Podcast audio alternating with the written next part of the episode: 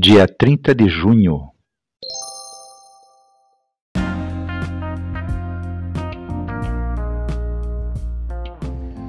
Bíblia Bom Dia, versão Nova Tradução na Linguagem de Hoje. Reflexões, Pastor Israel Belo de Azevedo. Áudio, Pastor Flávio Brim.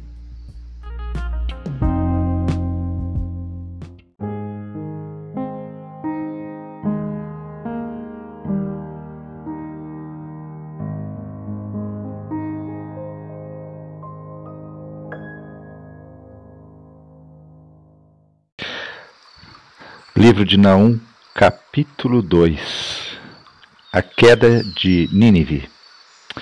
Oremos. Deus amado, Deus querido, te agradecemos, Senhor, pela leitura da tua palavra que será feita. Pedimos, Deus, que o teu Espírito Santo esteja ministrando aos nossos corações. Nós oramos no nome de Jesus Cristo. Amém. Capítulo 2 A queda de Nínive. O destruidor vai atacar a cidade de Nínive Ponham guardas nas torres e vigiem as estradas. Chame todos os soldados e preparem-se para lutar. O Senhor Deus vai fazer voltar a glória do povo de Israel. Mais uma vez, a nação será o que era antes que os inimigos levassem tudo embora e deixassem o país como uma árvore sem galhos.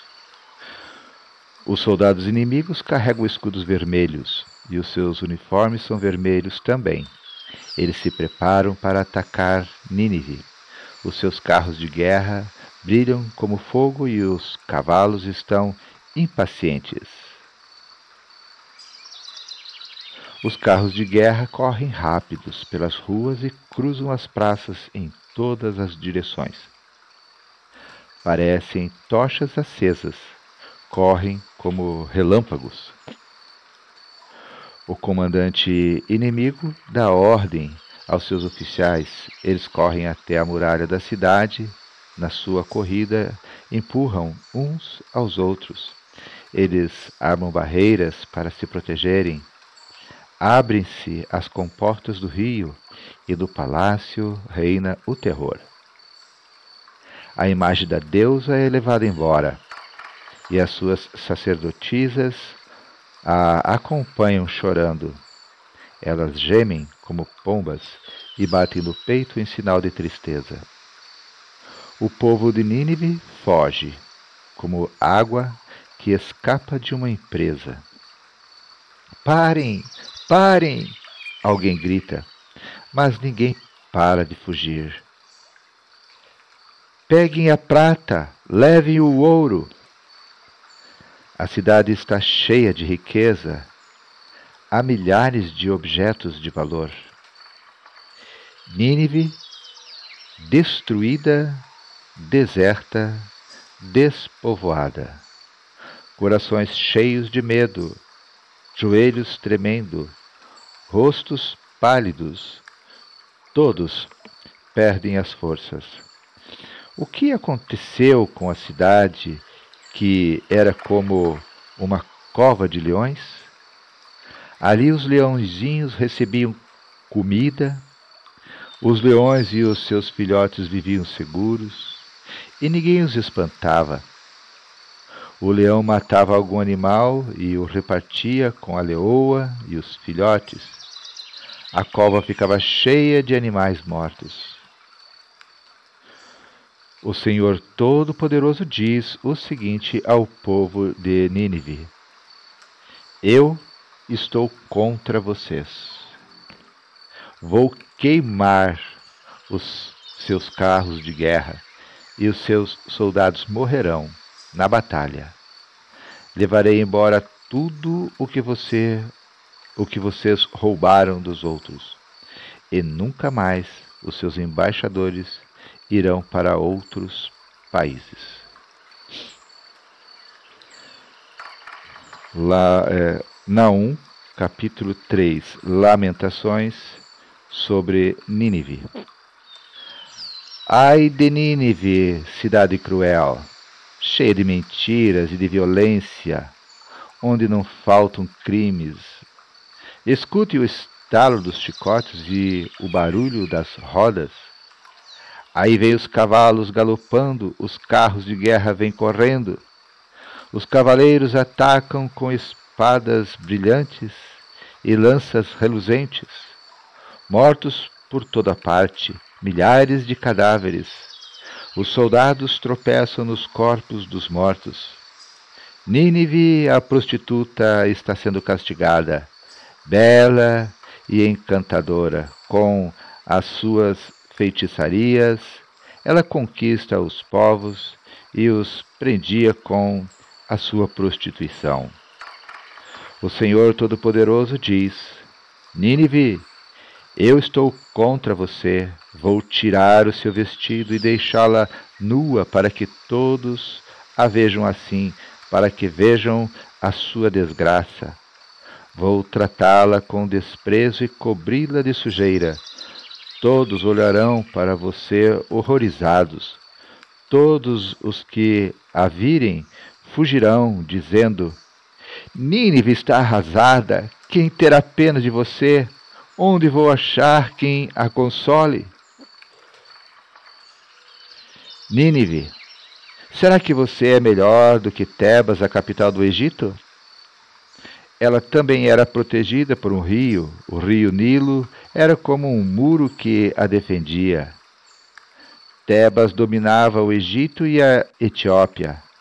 Ela era a cidade mais poderosa do mundo e o país da Líbia era o seu aliado.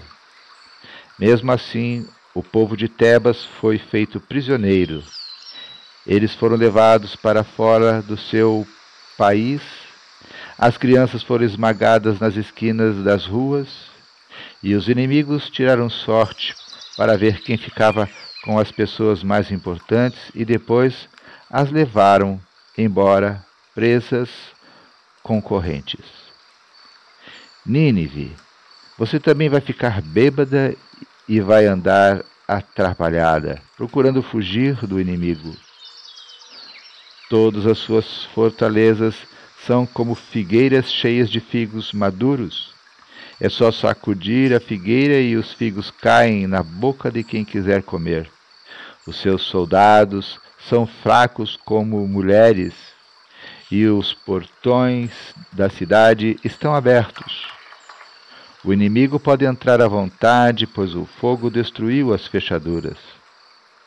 Guardem água em reservatórios para que não falte quando o exército inimigo cercar a cidade e reforcem as fortalezas. Amassem barro e preparem as formas para fazer tijolos. Mesmo assim, vocês vão morrer no fogo ou na batalha. O inimigo acabará com vocês, como os gafanhotos acabaram com as colheitas. Tornem-se tão numerosos como os gafanhotos. Há entre vocês mais negociantes do que estrelas no céu. Mas agora eles foram embora como gafanhotos que batem as asas e saem voando. As suas autoridades e os seus funcionários são como gafanhotos que pousam nas paredes quando faz frio, mas logo que o sol começa a brilhar, eles saem voando e ninguém sabe para onde foram. O rei da Assíria e os seus governadores estão mortos, e os seus generais também morreram. O seu povo está espalhado pelas montanhas e não há ninguém para juntá-los de novo. Não há remédio para suas feridas. Eles não têm cura. Todos os que ouvem falar da sua desgraça ficam alegres e batem palmas, pois não há ninguém que tenha escapado da sua crueldade que nunca se acaba. Término da leitura do livro de Naum.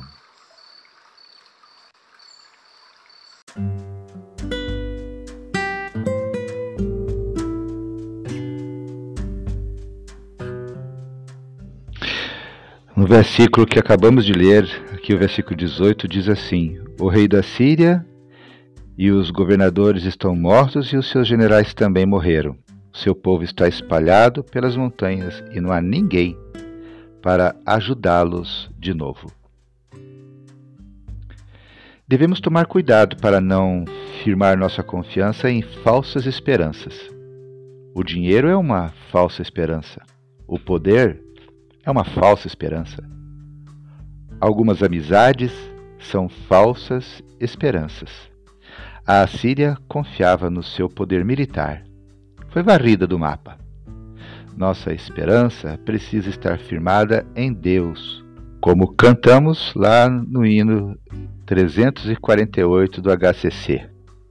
Diz assim a letra: Minha esperança até o fim é Cristo que morreu por mim. Eu creio só no meu Senhor, no nome do bom Redentor. A minha fé e o meu amor estão firmados no Senhor, estão firmados no Senhor. Se lhe não posso a face ver, na sua graça vou viver. Em cada crise, sem falhar, sempre hei de nele confiar.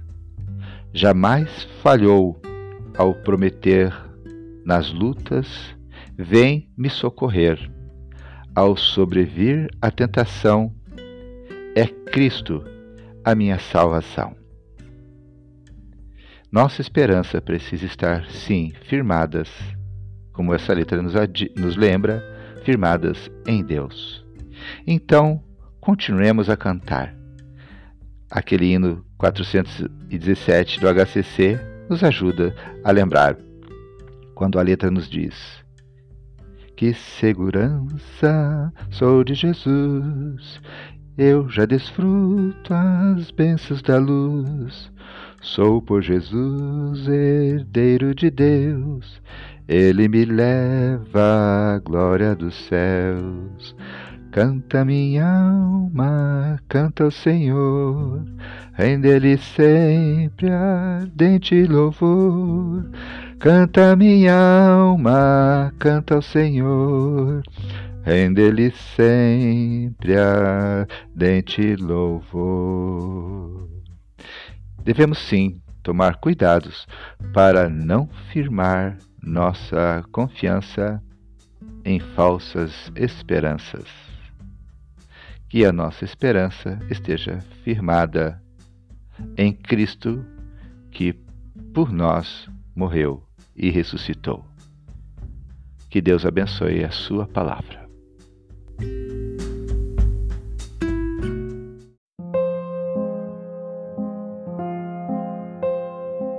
Obrigado, Senhor, pela leitura da tua palavra.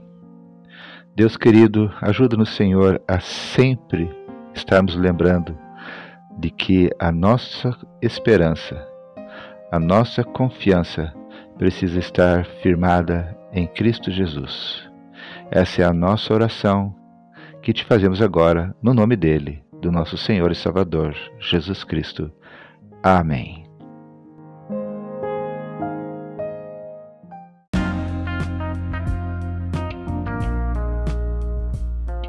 Queridos irmãos, irmãs, chegamos ao final de mais um dia da leitura da Palavra de Deus. Que Deus seja louvado. Quero deixar aqui um abraço gostoso a todos vocês que estão nesse momento acompanhando a leitura da palavra de Deus. Sejam os irmãos aqui de Joinville, sejam os irmãos espalhados pelo Brasil, sejam os nossos irmãos lá nos Estados Unidos, sejam os nossos irmãos também ali na Austrália. Que Deus os abençoe, que Deus a todos nos abençoe. Oremos uns pelos outros em todo o tempo e, se Deus quiser, até amanhã.